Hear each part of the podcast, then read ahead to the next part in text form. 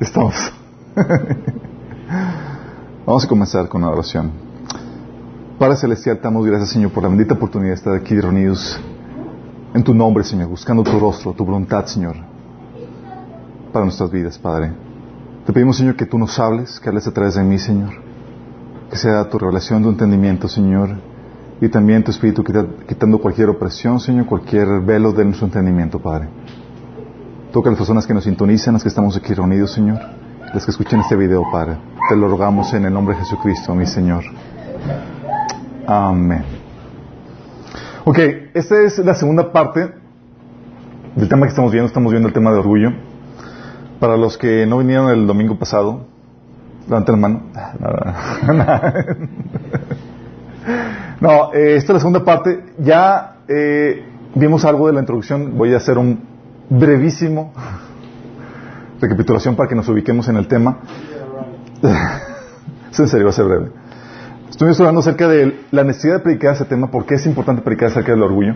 Vimos que es un tema muy importante porque causa destrucción donde sea que, que, se manifieste este pecado. Destruye familias, iglesias y también sociedades. Es un problema que eh, es problemático porque pasa desapercibido muchas veces. Habíamos comentado que es un problema del corazón, de la actitud del corazón, porque tú puedes hacer algo con una buena intención y la misma cosa hacerla con orgullo. ¿sí? Entonces es una situación muy sutil porque es un asunto de la motivación interna.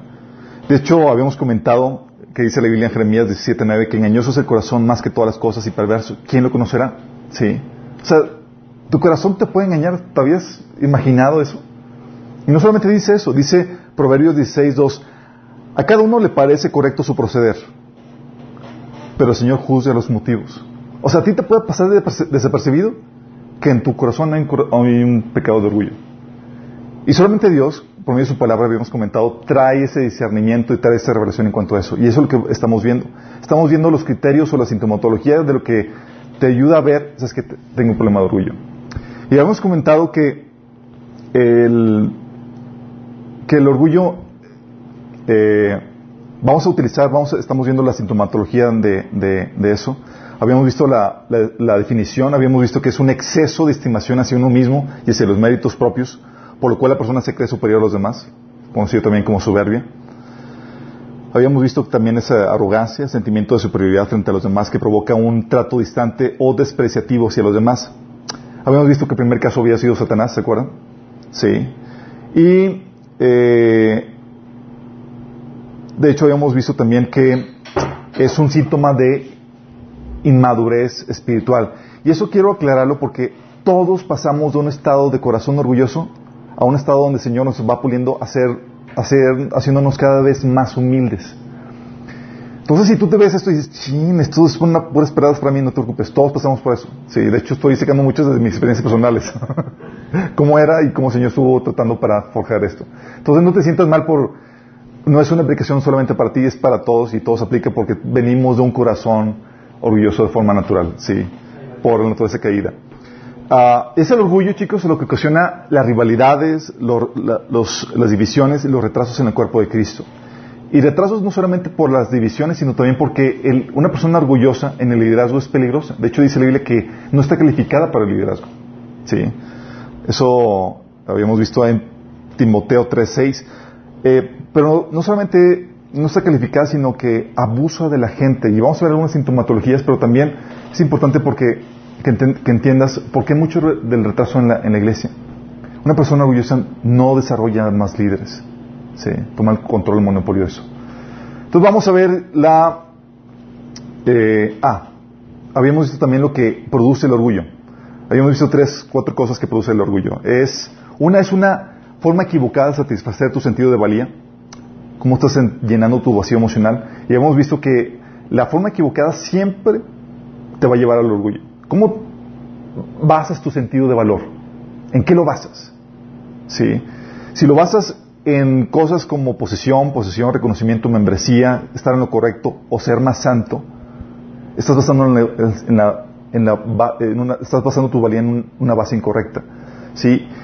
Y eso te lleva a compararte con los demás y es una de las bases o raíces del orgullo. Habíamos visto también que es una eh, producto de una errada concepción de uno mismo. ¿Se acuerdan? Habíamos visto que es una sobreconciencia de tus buenos atributos y una inconsciencia de tus malos atributos, que hace que te sientas súper seguro y autoconfiado. Y es una señal de orgullo. Habíamos visto también que es una desconsideración a Dios. ¿Por qué? Porque pierdes de vista lo que, que lo que tienes, todo, nada es por ti, es por lo que Dios ha hecho en ti. Todo. Y eso hace que pierdas eh, de vista también eh, el trabajo que eh, equipo, la contribución que hacen las demás personas.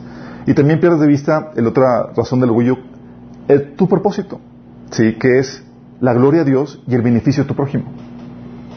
Una persona orgullosa resiente el hecho que no lo agradezcan, que no lo lleven, que no le den la gloria, porque está buscando eso, no está buscando la, gloria de Dios. Y vamos a ver a detalle esto, esto lo vimos a detalle la pasada, ahorita estamos enfocándonos en la sintomatología del orgullo. Y vimos que eh, llegamos hasta el punto 8, son 29. Entonces voy a avanzar, tratar de avanzar lo más pronto posible. No vamos a terminar todo el tema hoy, no se preocupen porque sé que algunos estaban viendo si ya la lista de oh, cuando voy a terminar. Pero es importante esto porque te va a ayudar a discernir si hay o no eso en tu corazón y te va a ayudar a pelearlo. Porque como les digo, pasa desapercibido. ¿No te das cuenta que estás teniendo esa problemática? Y puede ser que la más gente lo note y todo el mundo lo ve, pero tú no. Y tú piensas que estás bien, y eso es correcto. Entonces vamos a utilizar la Biblia para sacar a relucir, eh, para distinguir, para darte discernimiento en cuanto a eso. Dice la Biblia que la palabra de Dios es viva y eficaz y te dice que te ayuda a, discernir las intenciones del corazón. ¿Sí? Y eso es lo que vamos a utilizar. Vamos a ver qué hay en tu corazón. Habíamos visto como síntomas de orgullo que cuando te comparas con otras personas para medir tu valor, sabes que hay orgullo en tu corazón. El humilde halla su valor solamente en Dios, en lo que eh, es en Dios y en lo que Dios le ha hecho por él. Habíamos visto también en el punto 2 que cuando sientes envidia, competencia o celos, es una señal de que hay orgullo en tu corazón. Que el humilde se goza con el éxito y la bendición de otros. Si tú no te puedes gozar, aguas. Síntoma de que orgullo en tu corazón. Tienes que lidiarte con eso. ¿Y te ha pasado? O sea, que llega y te cuenta la persona la bendición y todo lo que Dios hace y tú por dentro carcomiéndote. Bueno, esa envidia que carcome es orgullo. ¿sí? También eh, habíamos visto que eh, encuentras satisfacción cuando eres probado en lo correcto o vindicado, aunque esto implique que le vaya mal a otra persona. O viceversa. Sí. Eh, el humilde, al contrario, llora con el que sufre. ¿Sí? No le importa ser vindicado. Habíamos visto también que quieres ver a otros humillados ante ti, los que te han faltado respeto, los que no te apreciaron, los que no te tomaron en cuenta, los que no se unieron a tu causa. Eh, y no es una búsqueda de justicia, sino más bien una satisfacción de ego. Y el humilde busca la restauración y la exaltación de la, de la persona que se desvió, que no tomó en cuenta. Jesús decía, hey, o sea, la palabra, la Biblia dice que habla de mí y ustedes no quieren venir a, a mí para tener la vida eterna. Y estaba diciendo a la gente que lo rechazaba y que, le, y que, y que lo humillaba. ¿sí? Habíamos visto eso, de hecho les había comentado cuando el Señor me jaló las orejas cuando estaba en el trabajo y el Señor que está diciendo, sí, todo el mundo va a darse cuenta y vamos a caerle la boca a aquellas personas que hablaron mal de nosotros. Y el Señor, ¿really? Y yo, ¡ay, Señor! No, no, no, no. Y la me dio un zape celestial y vino una racha. sí. Uh, habíamos visto eso también. Eh, el, el, persona orgullosa busca desacreditar a otras personas con crítica. Se enfoca en los errores, porque no importa que haga algo bien, siempre se busca algo que criticar para desacreditar la competencia. ¿Sí? como está en un estado de competencia, de que yo valgo más de acuerdo a lo que hago y todo eso, entonces lo que pasa es que internamente busca validarse enfocándose en los errores de otros. Es producto del orgullo. ¿Sí? El humilde, Proverbios 4, 8, eh, 1 Pedro 4, 8 dice, habla, cubre multitud de fallas. ¿sí? Equivocaste, descubre en amor, es paciente con eso. Habíamos visto también que eh, batallas en reconocer los errores ante los demás. Habíamos visto eso. Sí, Santiago 5, 16 menciona que confiesas tus, fallas a tus hermanos. Y dices, ¿cómo voy a confesar mis fallas? El orgulloso trata de ocultarlo y son episodios prohibidos, capítulos en su vida que no se mencionan ni se, ni se hablan de, ello. El humilde, habíamos visto que platica y los utiliza para maldecir a los demás. La cajetie, no hombre, deja de platicarte para que no cometas el mismo error, ¿sí? Con toda libertad, porque sabe que no vales más o no vales menos por, por esas cuestiones. También el orgulloso, si tú tienes orgullo, no toleras el feedback ni las reprensiones. ¿Sí? ¿Les ha pasado? No. El humilde te ama cuando se los das, se alegra de ello. Le saca provecho aún a los feedbacks dados con mala actitud. ¿Te ha tocado? Que vienen así personas así como que quieren humillarte y trata de... Y el humilde saca provecho, déjame analizarlo, déjame checar, déjame ver si, qué tomo de eso, ¿no? Dice la Biblia que examínalo todo y retén lo bueno. Ah, y nos quedamos en este que te cuesta hacer cosas que crees que no corresponden a tu rango o posición. Cuando llegas a un rango, una posición, cuando ya eres pastor, cuando ya eres el jefe o lo que tú quieras, eh, ay de ti si te andan, si te ven andando en camión, o comiendo con los obreros, o en una casa una colonia que no corresponde con tu estatus, o cargando las sillas o lavando los baños o vendiendo empanadas con los vecinos, o de mesero, sí, o telemarketing. Yo recuerdo, el Señor te, hace, lleva, te lleva por procesos, a todos nos lleva por procesos donde te va forjando y te va metiendo situaciones para librarte del orgullo. Sí, recuerdo cuando estaba en, eh, eh, pasé una etapa en mi vida donde me gradué y tuve la fortuna de comenzar mi negocio, era una editorial, y viajaba a, Canadá a hacer negocios, eh, tenía una novia en extranjero, todo iba de maravilla, y de repente una semana a otra termino trabajando de telemarketing sin, eh, sin trabajo, digo, trabajando de telemarketing de noche, eh, y sin novias y sin ni un cinco prácticamente, sí. Y fue la experiencia más liberadora de eso. Porque cuando tienes orgullo buscas impresionar o guardar la expectativa de los demás. Dices que no corresponde con mi rango. Pero cuando ya Señor te humilla, ya no tienes nada que perder. ¿sí? Ya sabes realmente lo que, eres libre para hacer lo que sea. ¿sí? Y eh, les digo algo que le comento a mis esposa es que fue una de las experiencias más liberadoras porque te quitas esas expectativas que la gente pone de ti. Espera cosas de ti, de tu rango, tu posición, de lo que has logrado. Y a veces te, eso te violentar o, eh, violar las expectativas de la gente cuesta. Sí, ¿qué va a decir la gente de mí? Etcétera. Entonces cuando me preguntaban, ¿qué haces? No, pues, trabajo telemarketing de 6 a 1 de la mañana. Era wow, era genial, era liberador para mí. Y el Señor está tratando, conmigo en ese sentido. Recuerdo a un amigo también que, graduado, una licenciatura y que creo con algo de maestría, y, y pues obviamente la situación económica era algo difícil y estaba trabajando, eh, le tocó trabajar como mesero, pero era mesero, pero también hacía las chambitas de trapear y toda la cosa, y era un restaurante muy fino. Entonces van ex compañeros acá, ya ejecutivos y toda cosa al restaurante. Y era como que se escondía porque, ¿qué decir? Sí. ¿Por qué? Porque estás basando tu sentido de valor en eso, cuando nada que ver. Sí. Jesús dice Juan 13, del 3 al 4, fíjate lo que dice, es algo genial, dice, ¿Sabía Jesús que el Padre había puesto todas las cosas bajo su dominio? Y que había salido de Dios y él volvía. Sabía, estaba bien ubicado en quién era y lo que tenía. Tan bien ubicado que podía hacer cosas consideradas por la gente humillantes sin ningún problema.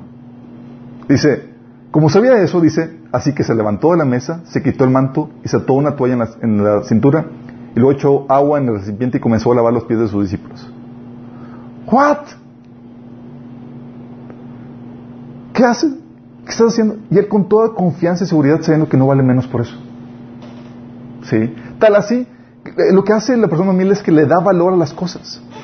Tal así que nosotros tenemos así como orgullo lavarte los pies porque nuestro maestro lo hizo. Ya es como que ya subió de categoría, ¿no?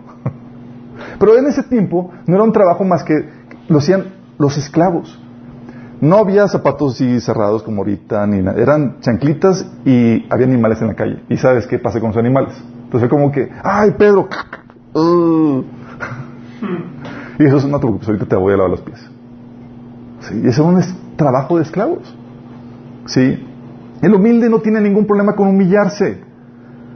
De hecho, es lo que dice Filipenses 2 del 5 al 8, dice que hay esta misma actitud que tuvo Jesús, que teniendo, siendo en forma de Dios, no consideró como cosa que aferrarse, sino que se humilló a sí mismo. El orgulloso eh, le cuesta hacer cosas que no corresponden a su rango o su posición. Sí. Dice, ¿se acuerdan el caso de eh, de este David, ya cuando estaba con su reino, y trajo el arca a la ciudad? ¿Y saben lo que hizo? Se vistió de las ropas más dignas, más reales, y, y, dio la bienvenida al arca. No, ¿sabes lo que hizo? Se vistió de una ropita así de la más sencillita y empezó a hacer ridículo saltando y dando gloria a Dios. A tal punto que ve su esposa, lo ve por la ventana y dices, y digo, uff, qué oso. Traducido a la presente, sí. Y tuvieron una discusión matrimonial ahí entre él y su esposa y dice, y dice David, estoy dispuesto a quedar en ridículo e incluso ser humillado ante mis propios ojos. ¿Por qué? Porque el humilde no le, no le, no tiene ningún problema con eso. Sí.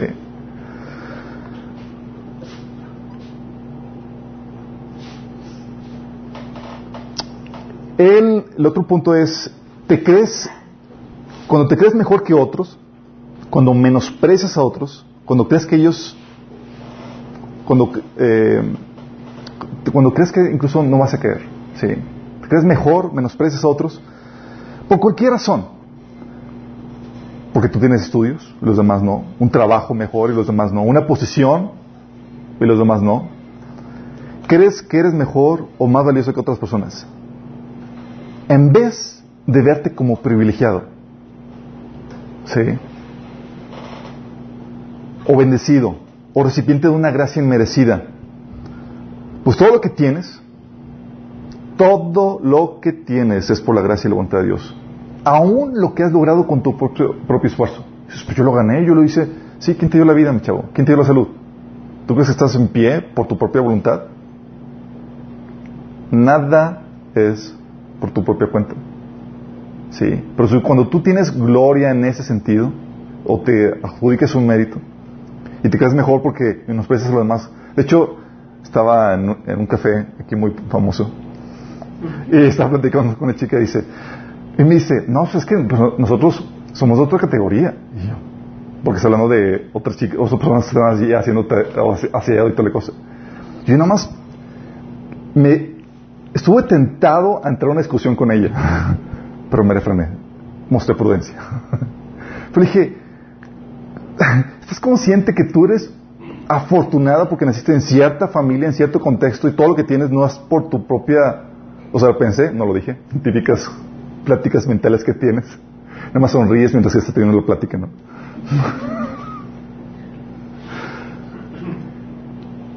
y a veces no nos damos cuenta de eso y damos por sentado que es pues, por nosotros. Si yo soy mejor, really, simplemente eres afortunado, simplemente eres recipiente de una gracia merecida.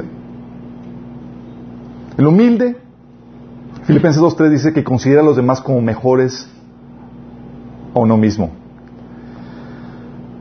De hecho, dice 1 Corintios 4, 7 en respecto a esto, de que todo lo que tenemos es por, por la gracia de Dios. Fíjate lo que dice. Dice, ¿qué tienen que Dios no les haya dado?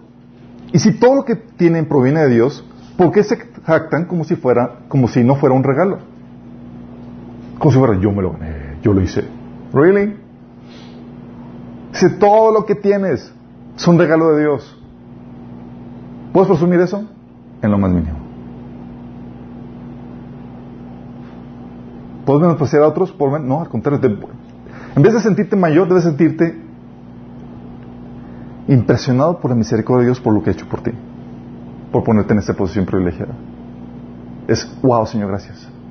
No merezco esto. Gracias por fijarte. Sí, es muy diferente la actitud. Sí.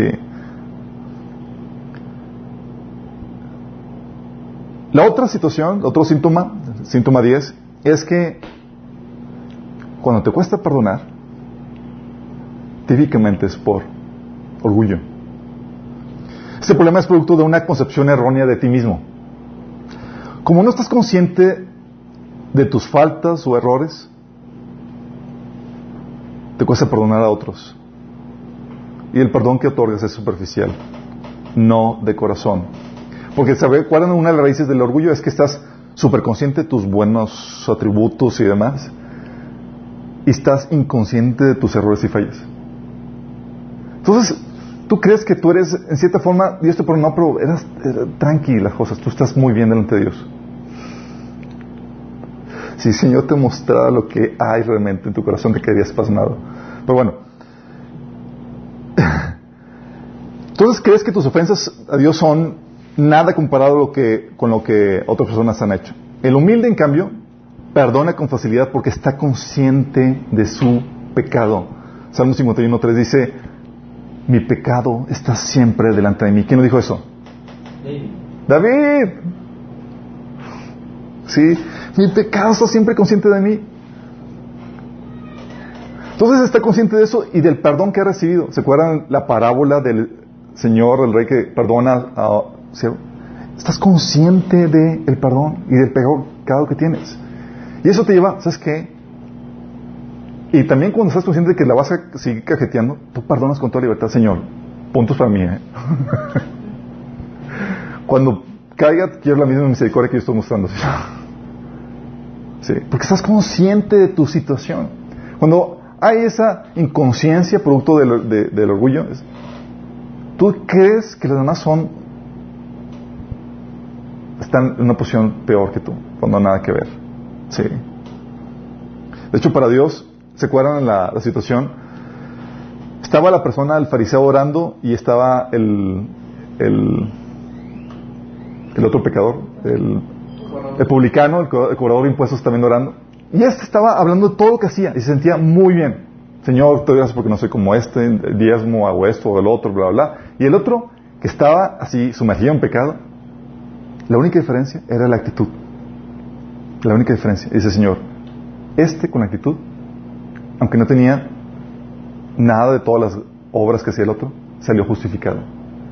Y el otro, nada. ¿Sí? Porque muchas veces no nos damos cuenta que el pecado que Dios más aborrece es una actitud equivocada, el orgullo. Sí. También otro síntoma es que te cuesta pedir ayuda o reconocer tu necesidad. ¿Les ha pasado? Como basas tu sentido valor en cosas conmovibles como tu riqueza, el estar en lo correcto, eh, cuando estas faltan o fallan, ouch, duele, ¿sí? Reconocer que necesitas, pues para ti ya estás valiendo menos porque basabas tu sentido de valor en lo que tenías o en estar en una posición correcta. ¿Qué va a decir la gente que estás pidiendo? ¿Sí? Es orgullo. O porque piensas que vales menos por eso. O lo podemos disfrazar de piedad. Es que eh, no tienes fe. Sí. Es que no tienes fe. Estás en pecado. O sea, si vas a pedir es que porque es que estás, estás fallando en la fe. Nada que ver. Nada que ver. El humilde Mateo 7:7 Jesús te enseña a pedir. Pedir y se Sí. Obviamente, si sean, sin ser conchudos, chicos, por favor. Te enseña a pedir y a recibir ayuda. Filipenses 4, del 14, del 14 al 19, habla acerca de esto. Filipenses está diciendo, gracias por haberme ayudado. Sí. Gracias por la, ayuda que me dieron. La necesitaba. Pablo está hablando de eso. Sí. Y el, humilde sabe vivir en abundancia, así como en la escasez. Filipenses 4.12 habla de eso. En todo estoy enseñado. Sé vivir en abundancia, sé vivir en escasez. Y no se siente seguro con sus riquezas o su economía estable. ¿Te sientes seguro de que, ah, sí, yo soy el magnate y tengo aquí mi negocio? Primero Timoteo 6, 10 habla de que, de esto dice, mándale a los ricos de este mundo, mándales que no sean arrogantes ni pongan su esperanza o su confianza en las riquezas, las cuales son inseguras. Sí. Ahorita tienes y después, quién sabe si vas a tener. ¿Puedes basar en eso tu sentido de valor? Si lo haces, cuidado. Entonces, mejor humilitos. ¿sí? El otro síntoma, aparte de que te cuesta pedir ayuda, reconocer tu necesidad, es que tienes una falsa seguridad del futuro.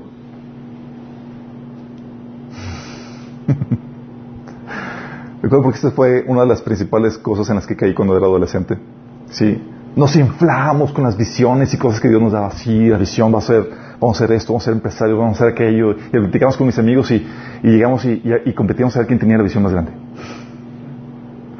No, a mí, Señor, me dio, ¿qué te profetizaron? No, a ti profetizaron. Y tú estabas así, ay, Señor, profetízame más. No, en serio que en ese tipo de cosas. O llegamos y compartimos, oye, Señor, solo esto. Y llega otro conmigo, dice, no, yo tengo, el Señor me está llamando a algo más grande. Really, así como que... Se nos inflamos por las visiones, las palabras, los proyectos o las declaraciones que tenemos de, futuro. ¿Te has hecho declaraciones? Declaramos que Señor y bla, bla. ¿Sabes qué dice la iglesia que esto? Ustedes dicen, hoy o mañana iremos a tal o cual ciudad, pasaremos un año, haremos negocios y ganaremos dinero. Decláralo.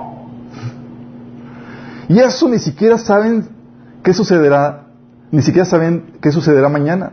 ¿Qué es su vida? Ustedes son como la niebla que aparece en un momento y luego se desvanece. Más bien deberían decir, si el Señor quiere, viviremos y haremos esto o aquello. Pero ahora se jactan en sus soberbias. Toda esta jactancia Toda esta jactancia semejante es mala.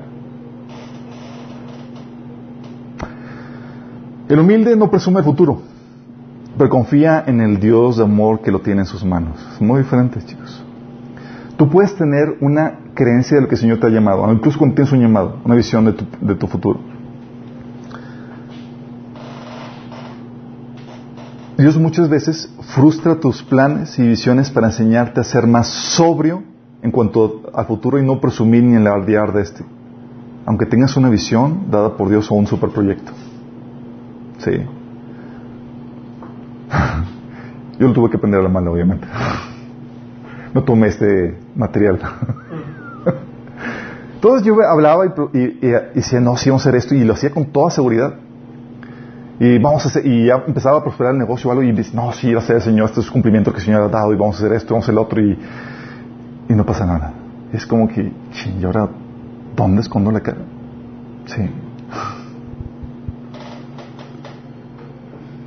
¿Qué haces ante esas situaciones? ¿Estabas muy seguro en lo que, según tú, creías? Eh, mejor es, tranquilo, no sabe lo que va a pasar. Santiago te advierte aquí. Esta sobreconfianza del futuro, esta falsa seguridad del futuro, es orgullo. Sí. La otra síntoma es también cuando eres elitista o discriminas a gente por su posición, estatus, renombre, edad, tamaño, etcétera. Sí. Guarden el pasaje de Santiago 2 del 1 al 13. Dice, hermanos míos, vamos a ver. Aquí lo tengo. Ahorita se lo voy a leer. Eh, de hecho, esto me recuerda al, a, Milka, la esposa de David, con la que tuvo la discusión acerca de cuando hizo David el ridículo. Milka le dijo, qué distinguido se veía hoy el rey de Israel exhibiéndose descaradamente delante de las sirvientas, tal como lo haría cualquier persona vulgar. O sea, Naco le estaba diciendo. ¿Se dio cuenta? Y dice la Biblia que si Dios no le agradó y le dejó estéril. Déjame decirte que en aquel entonces, para la mujer, una señal de vergüenza y de humillación era no tener hijos. Se desquiciaban las mujeres por tener hijos, ahorita no tanto, sí, pero antes sí.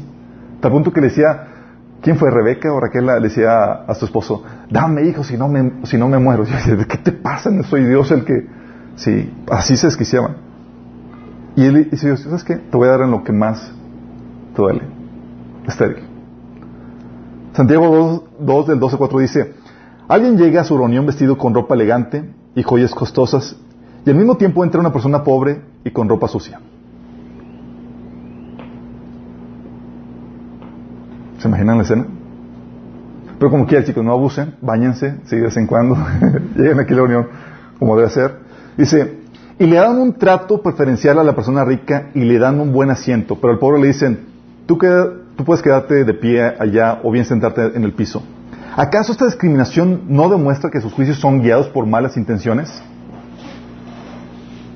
¿Sí vamos captando la diferencia?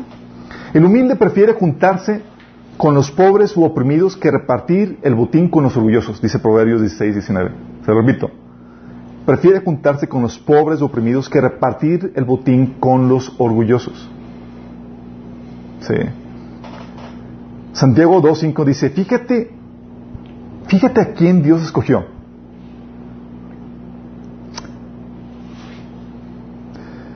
¿No eligió Dios a los pobres de este mundo para que sean ricos en la fe? ¿No son ellos los que heredarán el reino que Dios prometió a quienes lo aman? Esa es la preferencia. Sí. Tú dirías, oye, ¿a quién van a ser tu hijo en la tierra? Va a ser un evento importante. ¿A quién tú invitarías para el evento? Pues a los líderes, a los de reputación, a los magnates, a los... Y Dios dijo, vamos a invitar a los pastorcitos. Sí. Los ángeles, Señor, pero no saben leer. Sí, por eso ustedes se lo van a decir. No va a ser anuncio con boletín, no, va a ser hablado. Órale. Y así era. Porque Dios tiene una preferencia a los humildes y rechaza y supone a los soberbios, imagínate. Entonces eres elitista, discriminas a gente por su posición, estatus, renombre, edad, tamaño. ¿Te ha tocado? Ya está así como que penita cuando te ven con alguien. Espero que no sea conmigo, chicos. Si está penita, cuidado, estoy orgullo. El otro punto es, también derivado de este, cuando tienes una sobreveneración al líder o los que tienen una posición de liderazgo. ¿Te ha tocado conocer gente así? Que el líder es buena, buena, órale.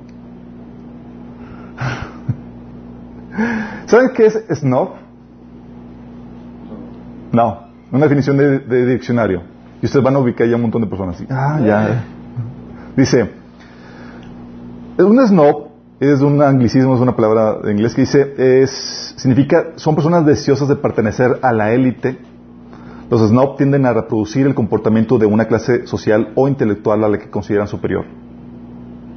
Muchas veces imitan las características de esta clase, ya sea en el lenguaje, en los gustos, las modas y estilo de vida. Y al mismo tiempo tratan con desprecio a los que consideran inferiores. So, no tienen estatus, son los wannabe, o yo quiero, y tratan de imitar a la, a la clase que consideran superior. Sí. El humilde no se deja impresionar por la oposición o estatus de otros. ¿Quién tiene en la versión Nueva Traducción Viviente Gálatas 2.6? Ah, aquí lo tengo, puse. Así, sorry. Fíjate lo que dice. de conocer a los apóstoles en persona. ¿Tú qué habías hecho? le, beso la mano, eh, los fundadores de la iglesia, las columnas. Y Pablo fue, y fíjate la actitud de Pablo hacia los líderes. Dice Pablo, los líderes de la iglesia no tenían nada que agregar a lo que yo predicaba. En pocas palabras, no me enseñaron nada más. Dice, dicho sea de paso, su fama de grandes líderes a mí no me afectó para nada porque Dios no tiene favoritismos. Me cae bien Pablo. Se dejaba impresionar por el liderazgo, la posición, estatus en lo más mínimo. Si tú te dejas impresionar y tú, wow, no, y la reverencia y la buena buena, cuidado, sí. Posiblemente seas no orgulloso.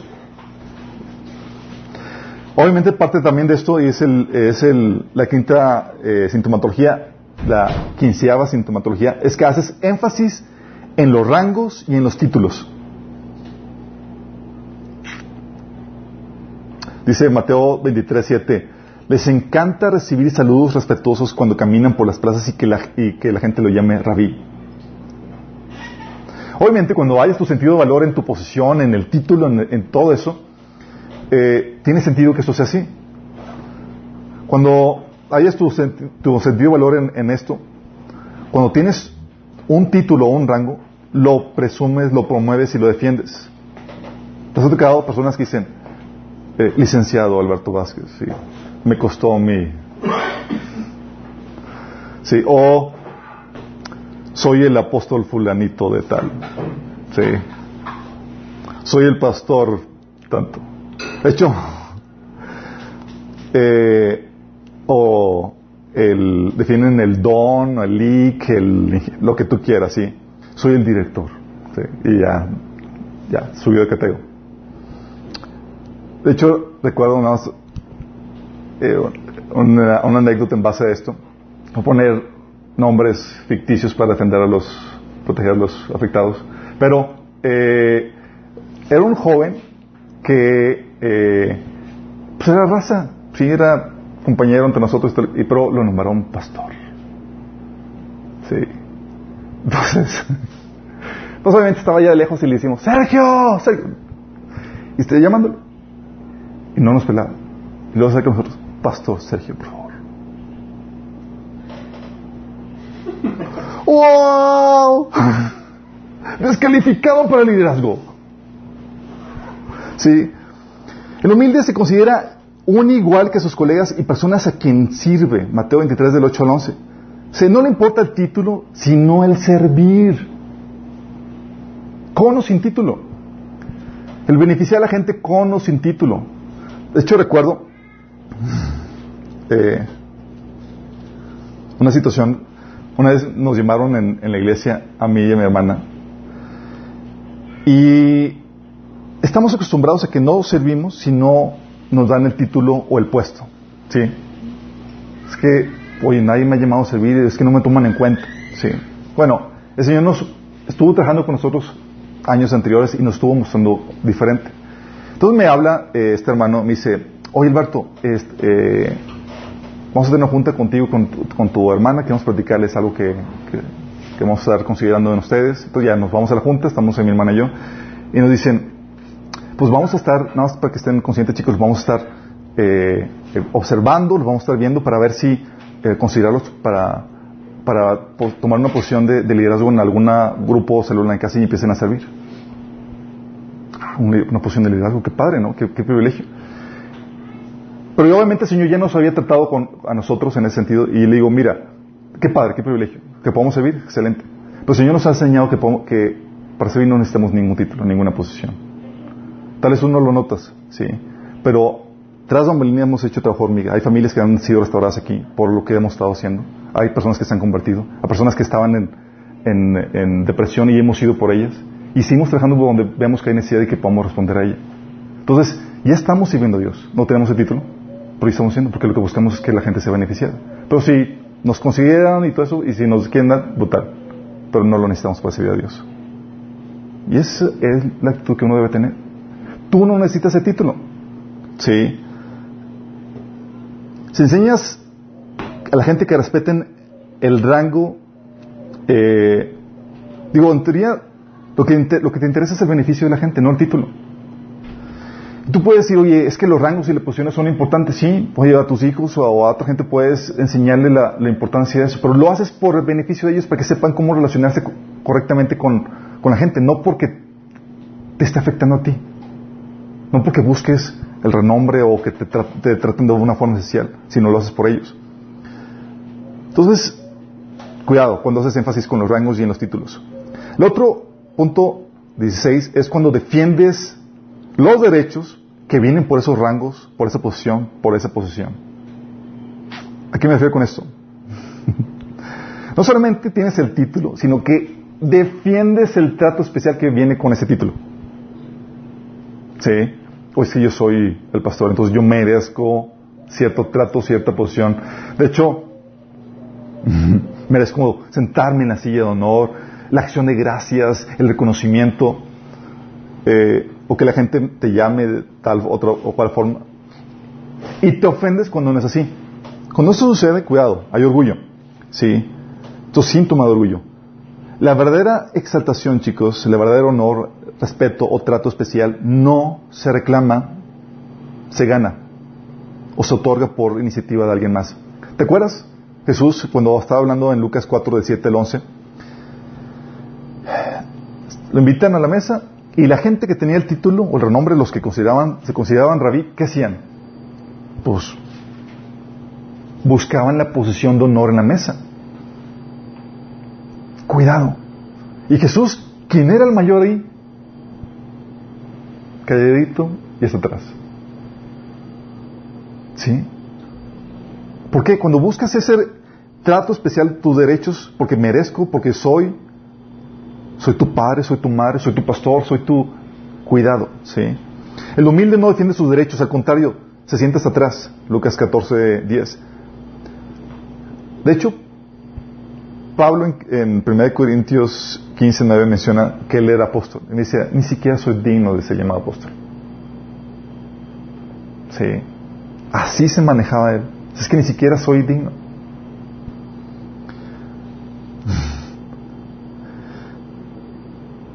Si nadie te trate conforme a tu rango o a lo que crees que mereces, que te un consejo basado en la Biblia. No defiendas tu posición, a menos que sea por amor a la persona para enseñarle cómo debe tratar a los semejantes, no a ti, necesariamente. Pero considérate una persona sin derechos, no merecedor de ningún trato especial. Humíllate, lo que el Señor te enseña. Porque ¿cómo sabes si ese maltrato, si esa desconsideración para contigo no lo está ordenando Dios para tu vida? ¿Sí saben que Dios puede hacer eso? ¿Se acuerdan de Job? De la gloria. El Señor dice, ok. Y lo que vivió Job fue ordenado por Dios.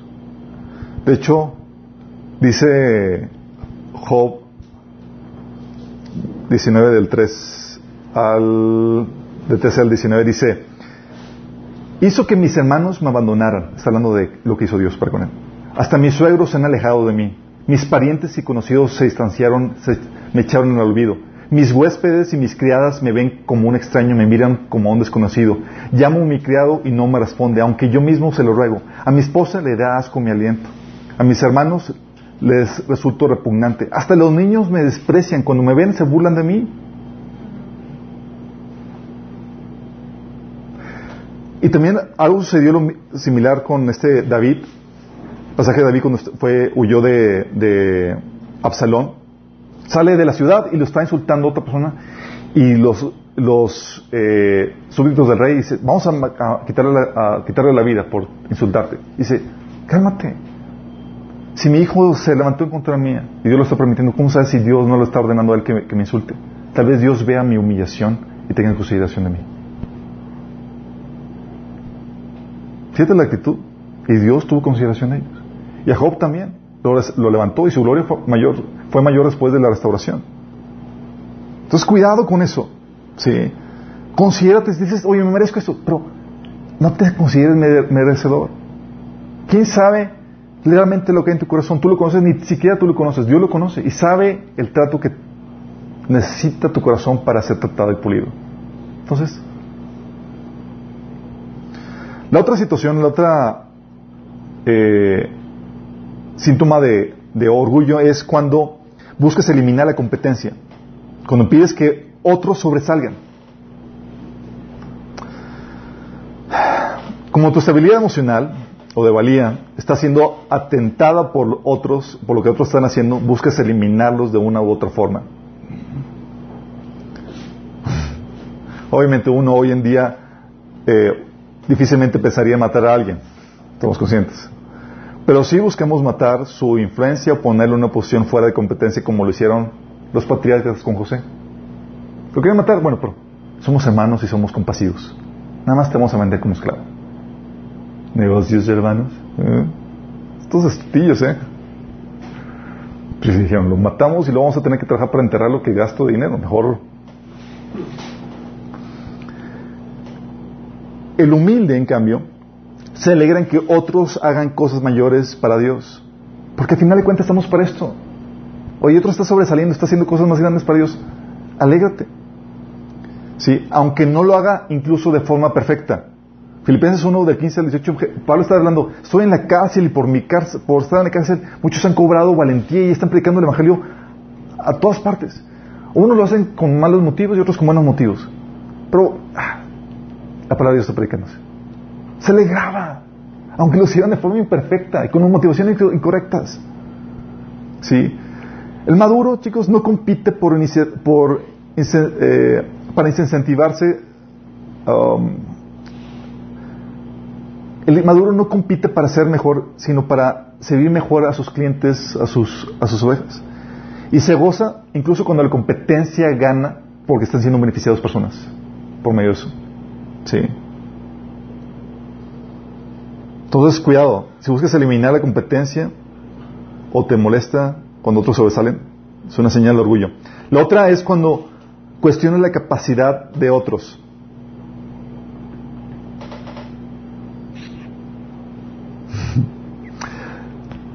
Cuidado con esto. ¿Cómo sabes que una persona es capaz para hacer algo o no? ¿En base a qué? Es un juicio que no se, debe hacer ni tomar a la ligera. ¿Estamos conscientes? Jesús le reclamaba a los fariseos de que juzgaban en base a las apariencias. Te basas en base a lo que la gente obtiene su valor. Es que no tiene las credenciales. Es que no viene de tal familia. Es que no tiene tal capacitación. Los fariseos por envidia y rivalidad se sentían, que se sentían, eh, descalificaban a cualquiera que ocupara una posición o rol más privilegiado que ellos, como lo, como lo hicieron con el ciego o con Jesús. ¿Se acuerdan con el ciego? Jesús sana al ciego y le empiezan a cuestionar. Y el ciego empieza en su entendimiento a sacar revelación cuando, oye, es que se tiene que venir de Dios porque una persona que no venga de Dios no puede hacer esto. Y los fariseos, ¿cómo te atreves tú a enseñarnos a nosotros? sí. Para ellos, como no tenía el título, no tenía la posición, no tenía el rango, descalificado. O Jesús, ¿sabes tú que también lo cuestionaban?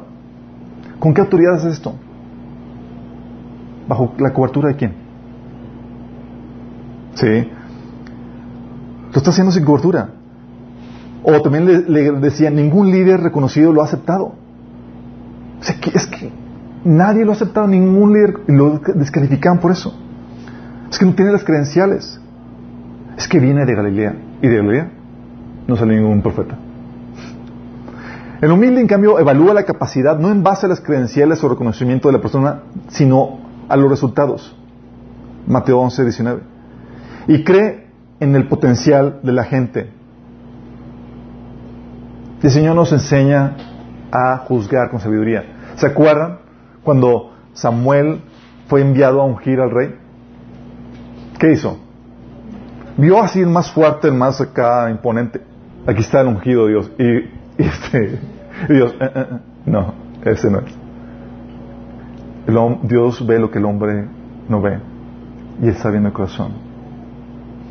Y el pastorcito, que ni siquiera habían llamado a la reunión, fue el ungido. Nadie lo consideró calificado. Sí, porque Dios ve el potencial. También Jesús es lo que hacía. ¿Tú hubieras llamado pescadores? Hubieras llamado a la gente más preparada. ¿Cuáles son tu perfil? Ya te chutaste el Antiguo Testamento, ya tienes... Eh, ¿Qué tal tus dones para enseñar? Nada de eso. Jesús dijo, ¿sabes qué? Ven, sígueme, te haré pescador de hombres. Porque el humilde evalúa la capacidad no en base a las credenciales o reconocimiento de la persona, sino a los resultados y cree en el potencial de la gente. Punto 19. Sí. Cuando crees que solo tú o tu grupo o tu líder son los únicos calificados y nadie más. Marcos 9:38, 1 Corintios 3:21. Dice 1 Corintios 3:21 que no te gloríes en ningún líder humano. y es por una errónea eh, concepción de ti mismo, así como el obtener tu valor en tus capacidades, títulos, posesión, a la membresía de grupos al, que pertenece. Eso te lleva a tener una falsa confianza y seguridad. El humilde, en cambio, reconoce que no tiene el monopolio del Espíritu Santo. Sabes que el Espíritu Santo no te pide permiso, ¿verdad? Que él es el Señor. Y tú su siervo. Eso es muy importante tenerlo en cuenta. Sí. Porque a veces el Señor levanta a alguien y no te pide permiso. ¡Ah! Señor.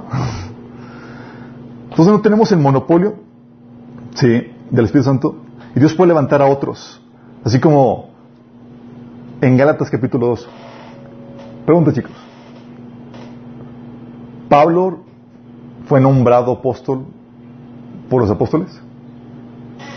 No. Dice Gálatas 2 del 6 a 9 que fue llamado directamente por Dios. Y los apóstoles, en su humildad, reconocieron, sí, Dios te llamó. No consideraban que tenían el monopolio incluso de, la iglesia, que Dios puede levantar a otros líderes. Y le dieron el saludo de, de hermandad, que sabes que tú vas para los gentiles y nosotros para los judíos, como colegas de trabajo. No se asombraron de que, eh, ¿con qué permiso estás predicando? Nosotros no te nombramos. Sí. Entonces reconoce que no tienen monopolio y que la puede cajetear.